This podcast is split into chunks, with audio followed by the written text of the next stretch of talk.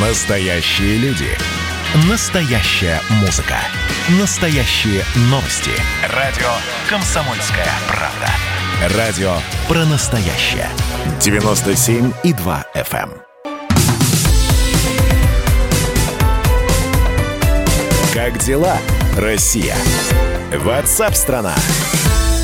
Приветствую всех. Здравствуйте. Радио «Комсомольская правда». WhatsApp «Страна. Чем живет Россия? О чем говорит страна?» Итак, обещал я вам э, рассказать, как в Москве скорую помощь хотят научить общаться с пациентами так, чтобы не провоцировать конфликты. Выпущена памятка-инструкция на образовательном портале станции скорой помощи имени Пучкова. Ну и просят э, с клиентами уважительно разговаривать. Вот я сейчас раскрываю эту инструкцию. Значит, нельзя произносить фразы, такие как слова безразличия. Это ваша проблема, это не моя проблема. Не надо мне это рассказывать, это меня не интересует.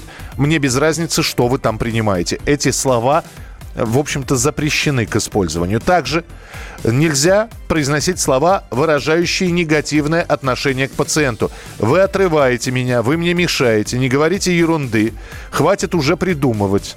Нельзя произносить слова, вынуждающие выражающие принуждение. Вы обязаны, вы должны. Нельзя произносить слова обвинения. Вы сами виноваты, вы же не лечитесь. А раньше об этом подумать нельзя было. И также рекомендуется не э, периодически не ссылаться на регламентирующие документы. Вы знаете, что согласно приказу Департамента Министерства здравоохранения или по нашим правилам, или в соответствии с инструкцией, вместо этого надо пациенту просто м, доходчивым языком э, рассказать и объяснить ситуацию. Ну, в общем, вот такая вот клиентоориентированность. А теперь с нами на прямой связи врач скорой медицинской помощи Михаил Коневский. Миш, приветствую тебя, здравствуй. Миш, привет, добрый день. А, ну как, эта инструкция чего-то дополнила, чего-то прояснила? Эта инструкция, эта инструкция была уже давно. Угу. Вот, что касаемо фраз, это ваши проблемы, это не моя проблема, я согласен. Я их ненавижу, честно скажу, даже в повседневной жизни. Вот. Ну, получается такая ерунда, что бригада должна приехать вместо того, чтобы оказывать экстренную срочную помощь, как это предполагается, должны что-то рассказывать э, клиенту, больному, потому что это не клиент, это больной. Иногда действительно встречаются больные, но в основной своей массе у нас вызовут только, чтобы проконсультировать больного, назначить ему лечение, проинструктировать в той или иной ситуации, как применять те или иные препараты. То есть то, что, то чем должна заниматься поликлиника. Понимаешь? И с другой стороны, что касаемо э, слов о департаменте, мы же подчиняемся департаменту, то, что они нам скажут, те документы, которые они нам спустят, понимаешь?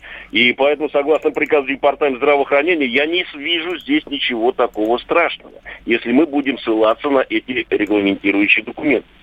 Вот. А то, что больные сами запускают себя, и нам порой вместо того, чтобы действительно оказывать помощь, а там помощь не нужна, мы рассказываем им, как надо себя вести. Вот. Лучше бы выпущена была памятка для больных, как надо вести себя с бригадой скорой помощи. Не хамить, не грубить, не оскорблять бригаду.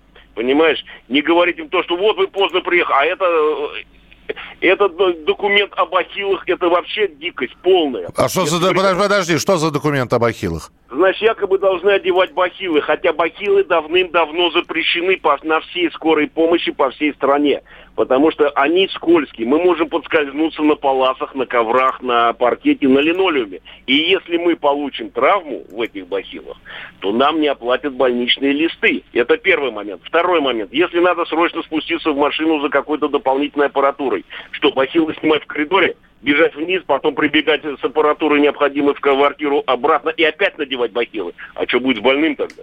Так Знаете, все, все-таки, Миш, э, а, а, есть жалобы постоянно, что вот, э, дескать, э, приехала скорая помощь и общалась со мной не так, как я предполагал. Вот такие жалобы, они регулярно появляются? Они появляются регулярно, но они не обоснованы. Что значит, как предполагал больной?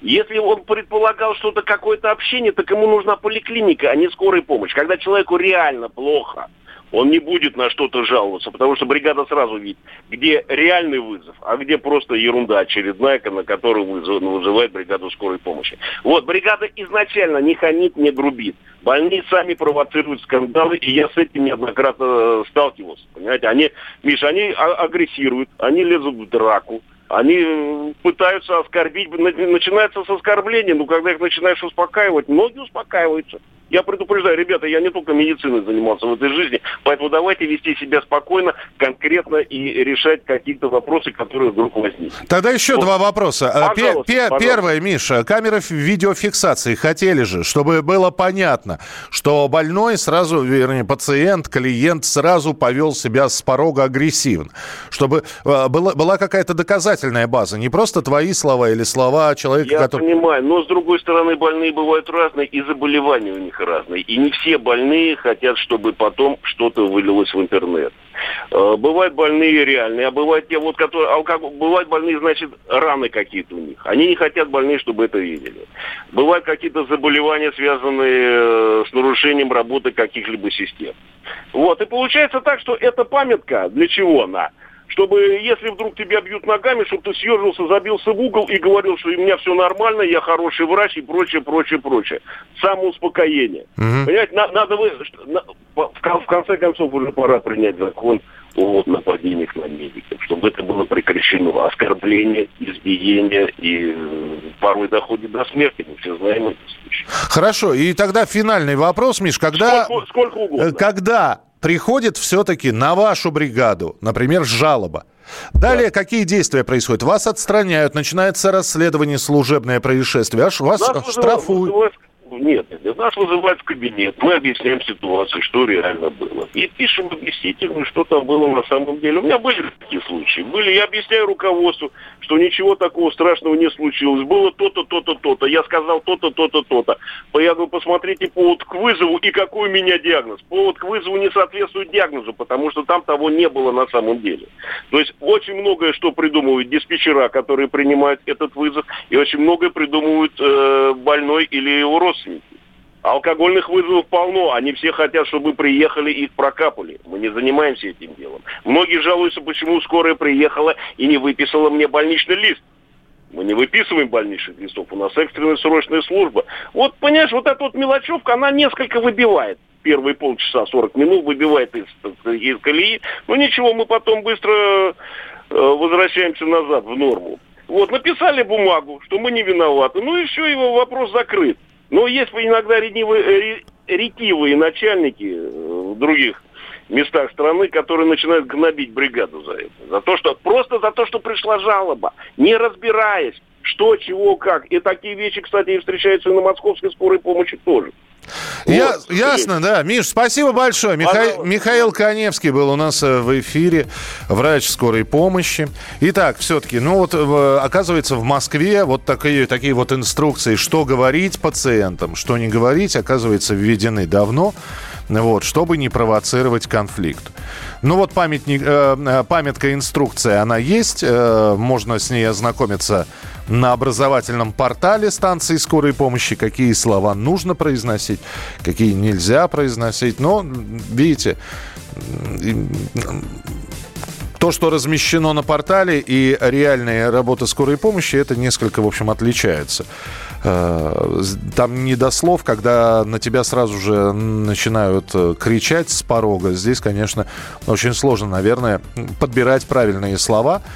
Но, тем не менее, Здравствуйте, Олег Владимирович. Только, к счастью, наша комсомольская правда в захлестнувшем Россию коричневом океане высится, как утес, и героически сражается в одиночку. Да, у вас такой гипнотизирующая манера. Рассказываете какую-то впервые мною слышимую историю. Я завороженно слушаю вас. Да, да, да, давайте, давайте, да, спасайте. что было на самом деле бедные люди стоят у обочин, продают кастрюли, вот еще что-то. Я говорю о том, что если у нас есть закон, то закон должен быть един для всех. Президенту уже снилось, как он приходит в Верховную Раду, они там что-то говорят, и он достает пулемет и всех их убивает. Нет. Ну да, украинское искусство, конечно, это отдельный такой жанр. Если бы был хотя бы один депутат, который бы не аплодировал, это было бы хорошо. Отдельная тема с Олегом Кашиным и Эдвардом Чесноковым. На радио «Комсомольская правда». По будням в 9 вечера по Москве. Вы понимаете, я не думаю, что закон должен быть свиреп. Суровость и свирепость – это разная вещь.